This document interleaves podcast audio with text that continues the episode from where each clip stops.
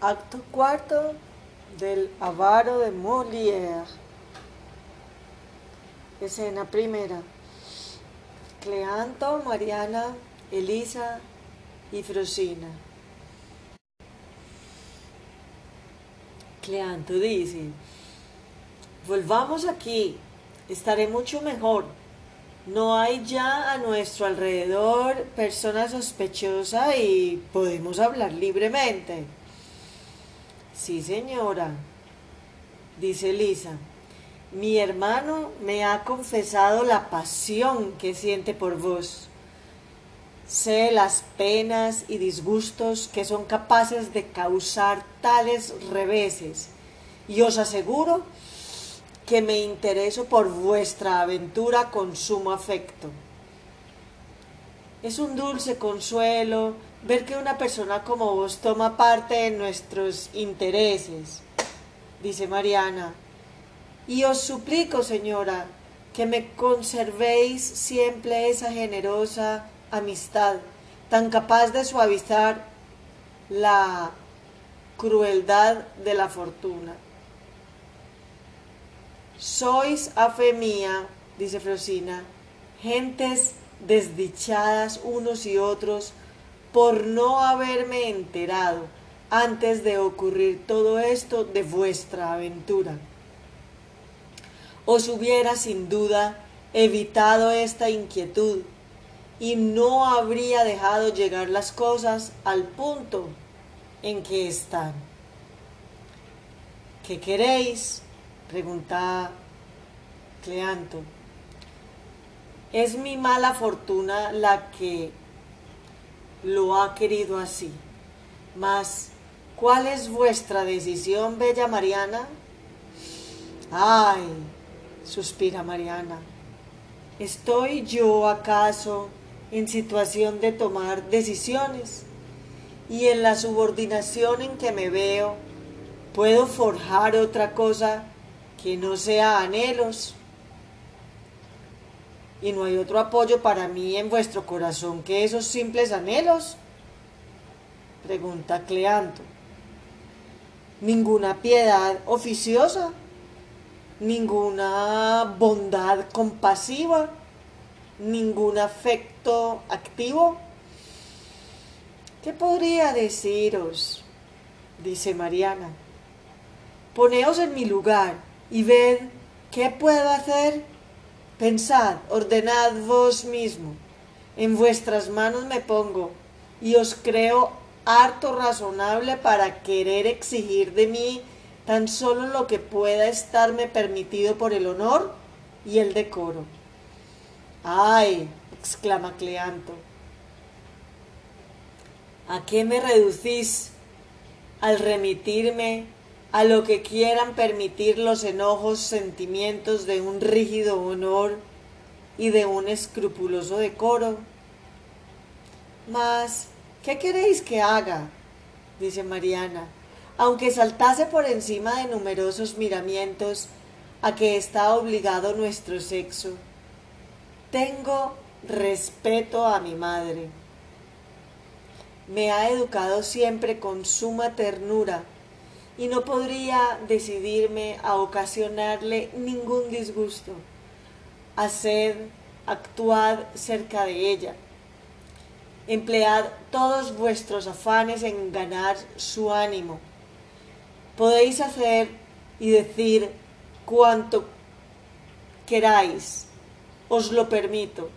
Y si solo estriba en declararme en vuestro favor, accedo gustosa a hacerle yo misma una confesión de todo cuanto por vos siento.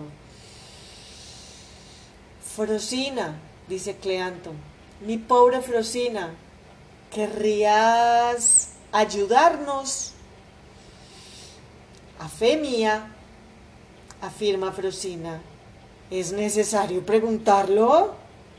Quisiera hacerlo de todo corazón. Ya sabéis que soy por naturaleza bastante humanitaria. El cielo no me ha dado un alma de bronce. y siento tan solo harta ternura en prestar pequeños servicios cuando veo a personas que se aman con toda rectitud y honor. ¿Qué podrías hacer en esto? Piensa un poco, te lo ruego, le pide Cleanto. Iluminadnos, añade Mariana.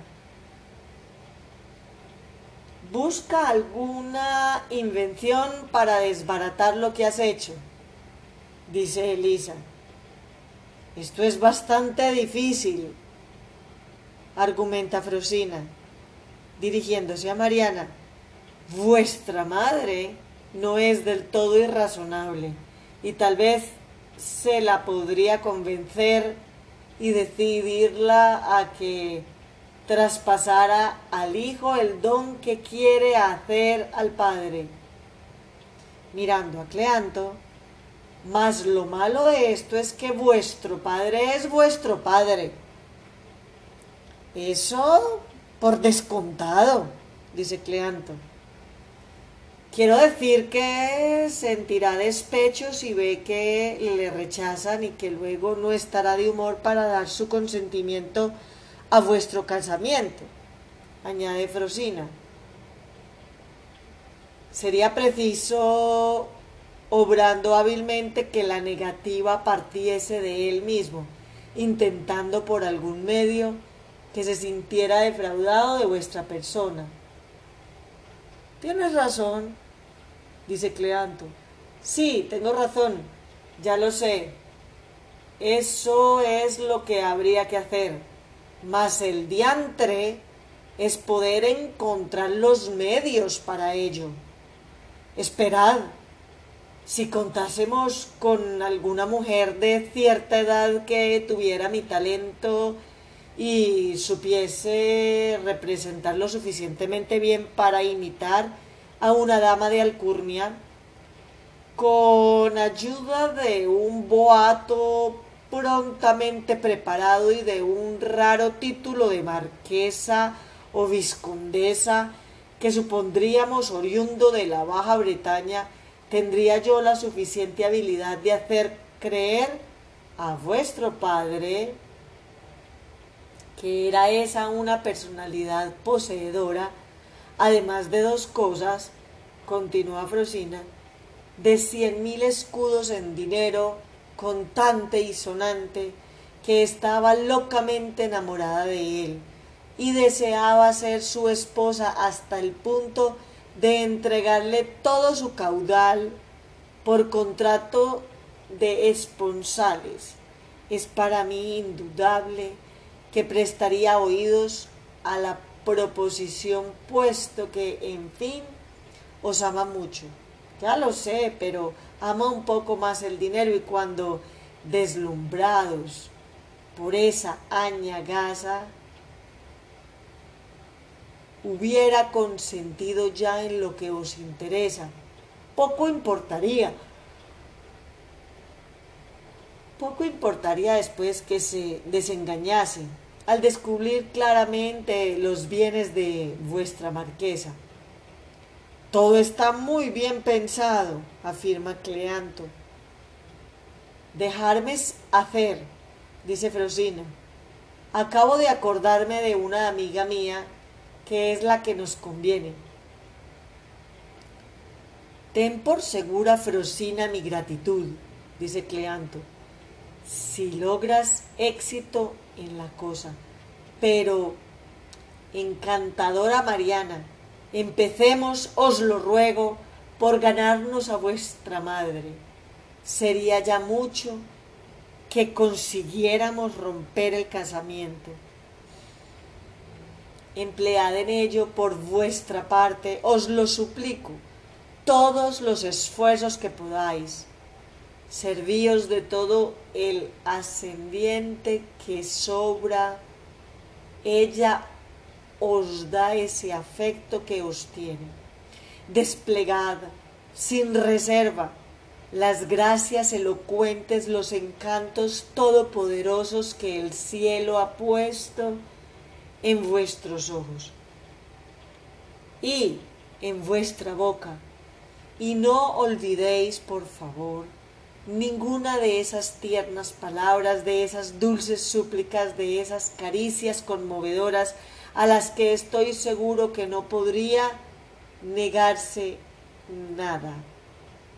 Haré todo cuanto pueda y nada olvidaré, añade Mariana. Escena 2. Arpagón, Cleanto, Mariana Elisa y Frosina. Arpagón aparte, sin que lo vean. ¿Cómo? Mi hijo besa la mano de su presunta madrastra y su presunta madrastra lo tolera sin demasiada repulsa. ¿Habrá algún misterio en eso?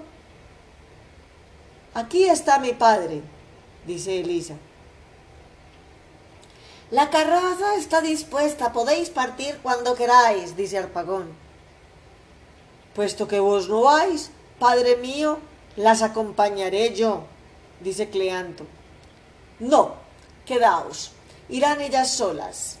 Os necesito, dice Arpagón. Escena 3. Arpagón y Cleanto. Veamos. Interés de madrastra aparte, ¿qué te parece a ti esa persona?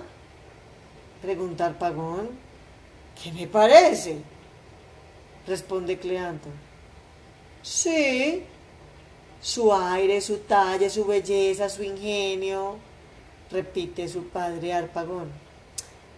Ah, sí, así, así, así, dice Cleanto, mientras lo interrumpe su padre. ¿Y qué más? Cleanto añade, hablándoos con franqueza, no me ha parecido aquí lo que había creído. Su aire es el de una indudable coqueta, su talle bastante vasto, su belleza muy mediana y su ingenio de lo más vulgar. No creáis, Padre mío, que lo digo para apartaros de ella, pues madrastra por madrastra, madrastra por madrastra, tanto se me da esta como otra. Sin embargo, hace poco le decías... Estaba hablando al pagón y lo interrumpe su hijo Cleanto. Le he dicho unas cuantas galanterías en vuestro nombre, mas era por agradaros. ¿No sientes entonces inclinación hacia ella? pregunta su padre. ¿Yo? responde el hijo. En absoluto, nada que ver. Eso me disgusta, dice Alpagón, pues echa por tierra una idea que se me había ocurrido. Contemplándola así, he reflexionado sobre mi edad y he pensado que podría murmurar viendo que me casaba con tan juvenil persona.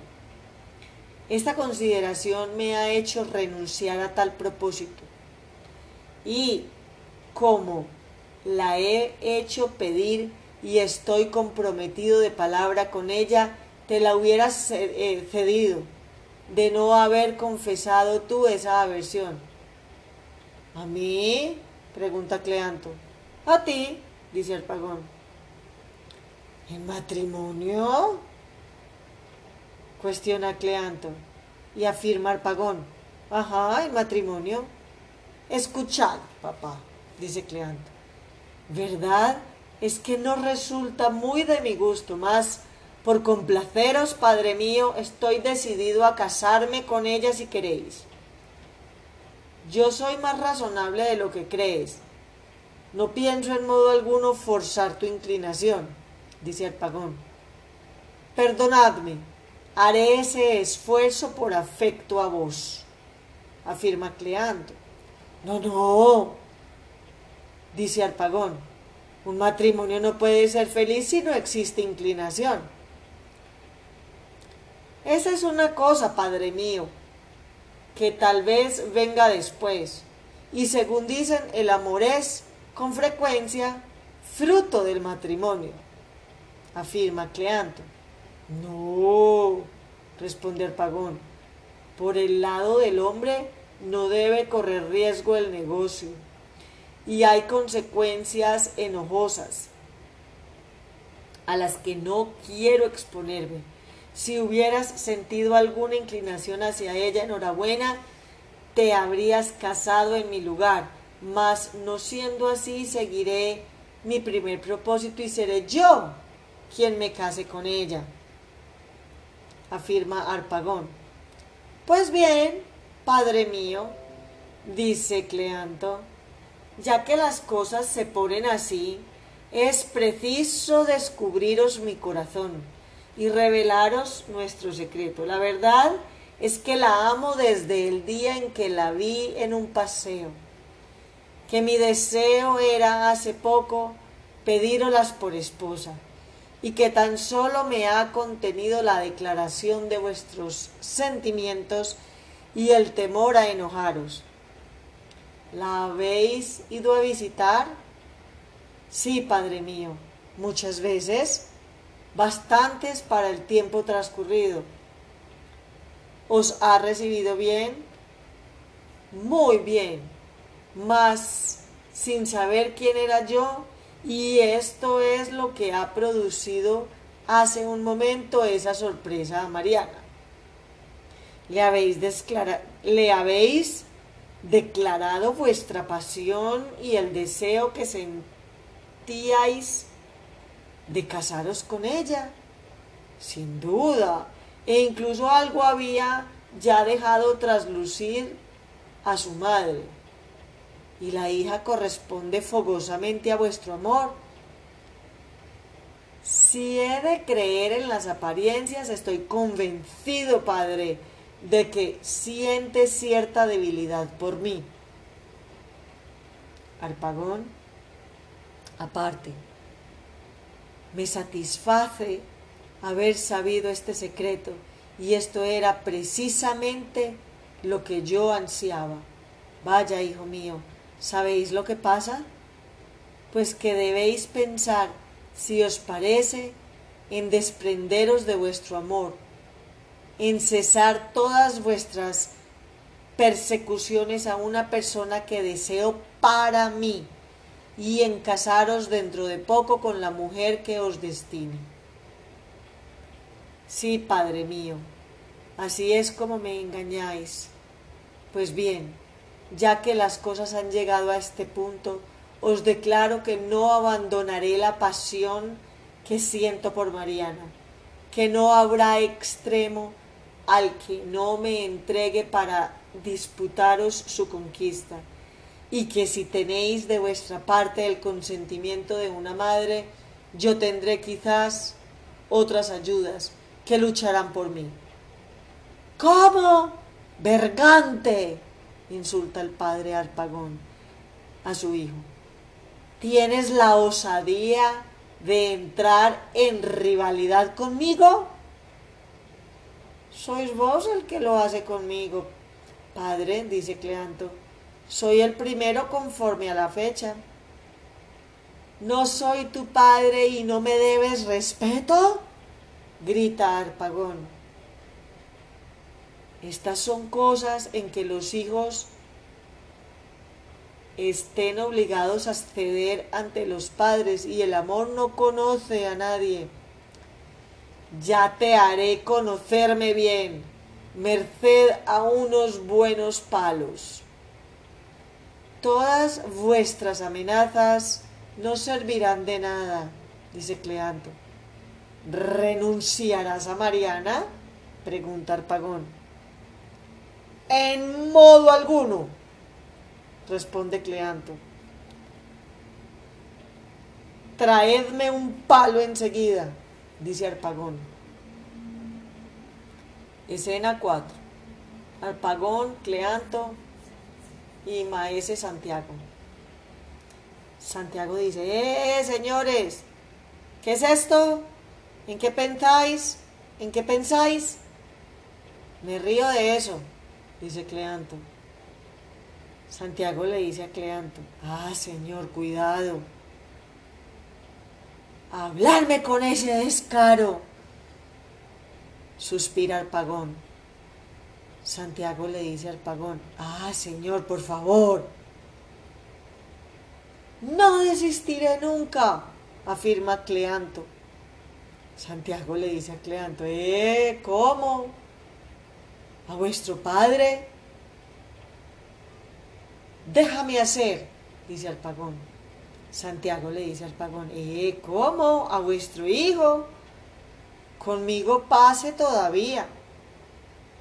Quiero hacerte a ti, maese Santiago, juez en este asunto para demostrar que tengo razón, dice Arpagón.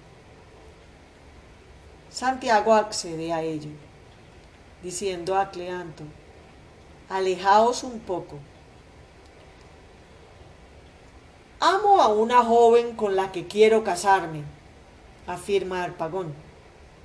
Y ese vergante tiene la insolencia de amarla también y de pretenderla pese a mis órdenes. Ah, hace mal, afirma Santiago. Y no es cosa horrenda el que un hijo quiera entrar en rivalidad con su padre. Y no debe él, por respeto, abstenerse de enfrentarse con mis inclinaciones. Pregunta Arpagón. Santiago responde, tenéis razón. Dejadme hablar y quedaos aquí. Cleanto a Santiago que se acerca a él. Pues bien, sí, ya que quiere escogerte como juez, no retrocedo. No me importa, quien quiera que sea, y deseo también remitirme a ti, Santiago, en nuestro litigio. Es mucho honor el que me hacéis, responde Santiago.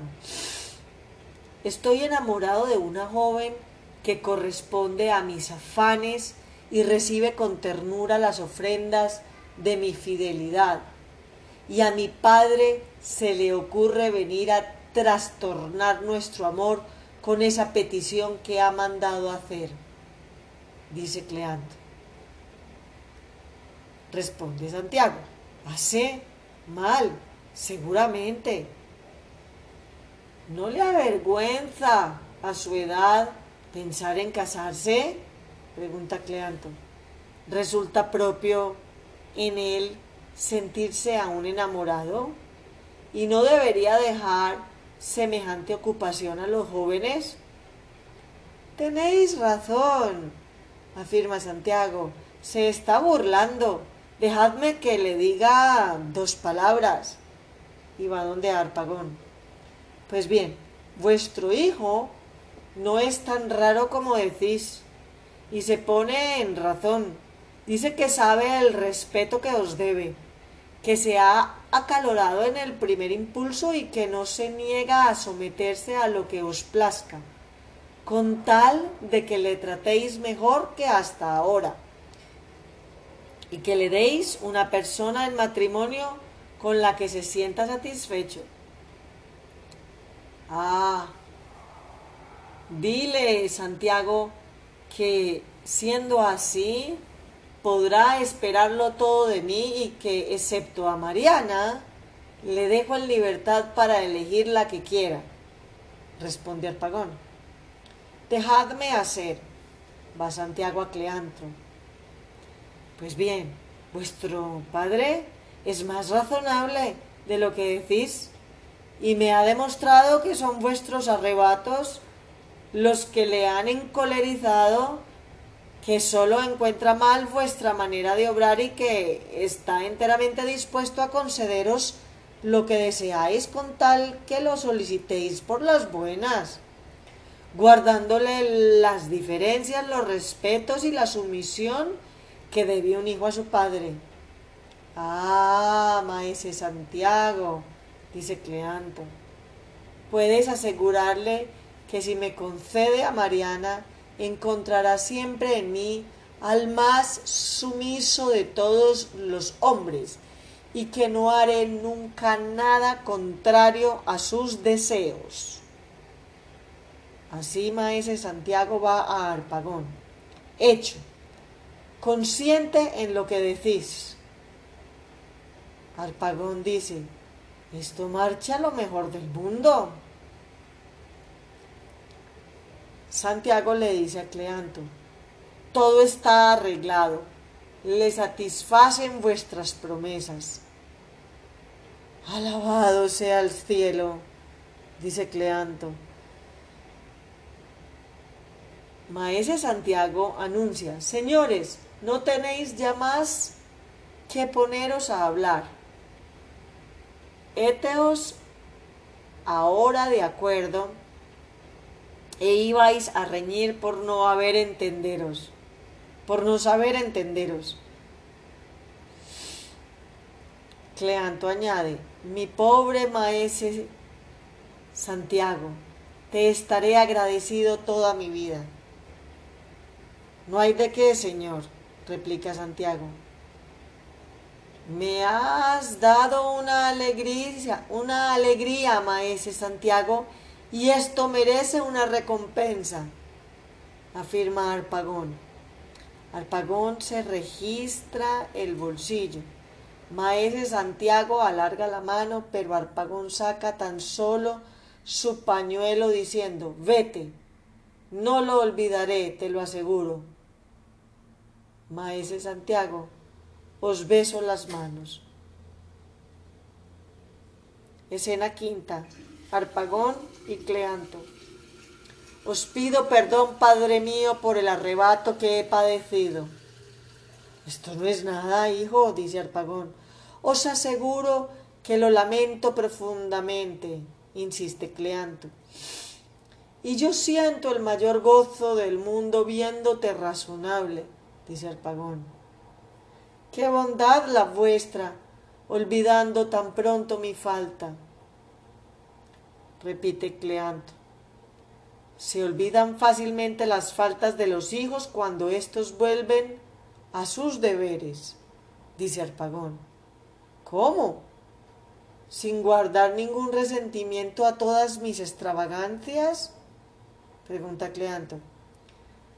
Es una cosa a la que me obligas con la sumisión y el respeto en que te colocas, dice Arpagón. Os prometo, continúa Cleanto, os prometo, Padre mío, que conservaré hasta la tumba en mi corazón el recuerdo de vuestras bondades.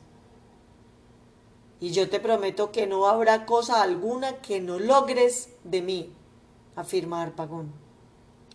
Ah, Padre mío, ya no os pido nada, y es haberme ya dado bastante el concederme a Mariana, afirma Cleanto. ¿Cómo? gritar Pagón.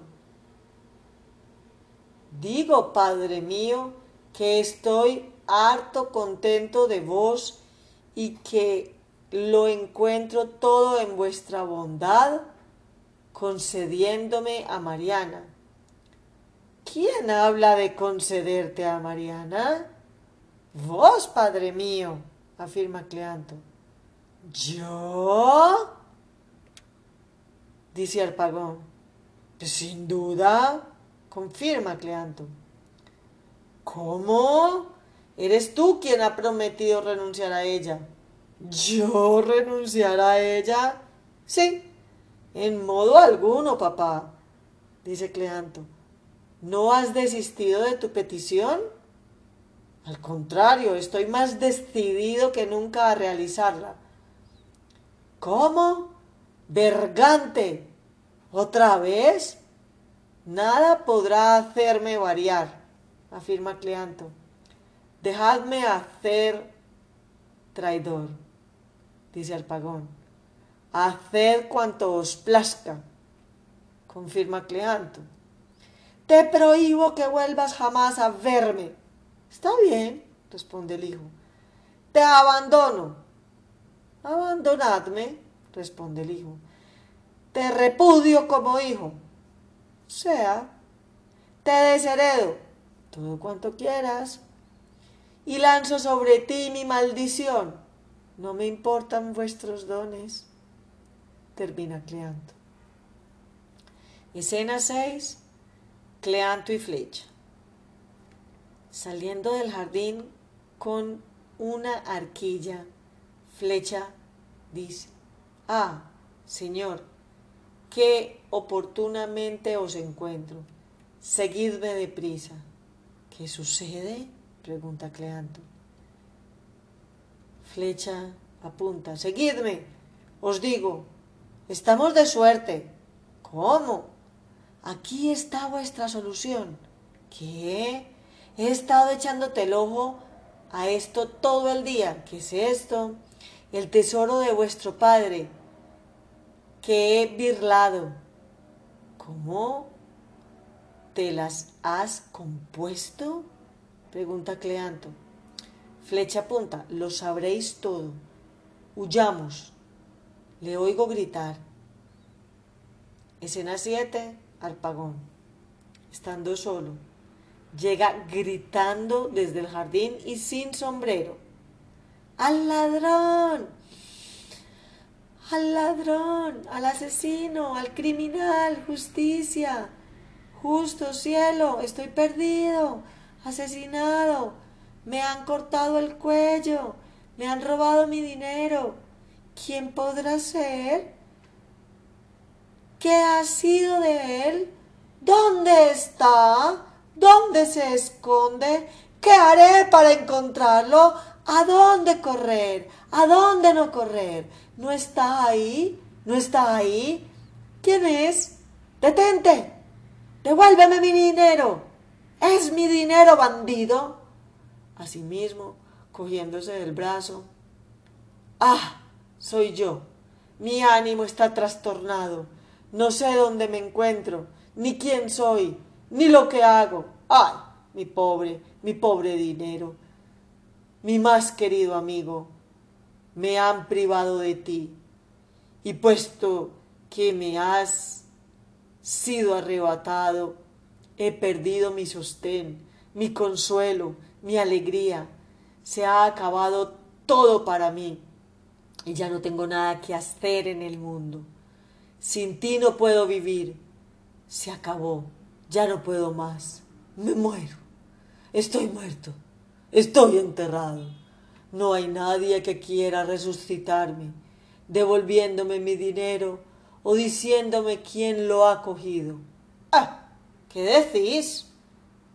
No hay nadie. Es preciso que quien quiera que sea el que ha dado el golpe haya acechado el momento con mucho cuidado y han escogido precisamente el rato en que hablaba yo con el traidor de mi hijo. Salgamos. Voy en busca de la justicia y haré que den tormento a todos los de mi casa, a sirvientas, a criados, al hijo, a la hija y también a mí. Cuánta gente reunida. No pongo la mirada en nadie que no suscite mis sospechas, y todos me parecen ser el ladrón. ¿Eh? ¿De qué han hablado ahí? ¿Del que me ha robado? ¿Qué ruido hacen arriba? ¿Está ahí mi ladrón? Por favor, si saben noticias de mi ladrón, suplico que me las digan. ¿No está escondido entre vosotros? ¿Entre vosotros? Todos me miran y se echan a reír. Ya veréis cómo han tomado parte. Sin duda, en el robo de que he sido víctima. Vamos, deprisa, comisarios, alguaciles, prebostes, prebostes, jueces, tormentos, orcas y verdugos. Quiero hacer colgar a todo el mundo. Y si no encuentro mi dinero, me ahorcaré yo mismo después. Próximo acto quinto.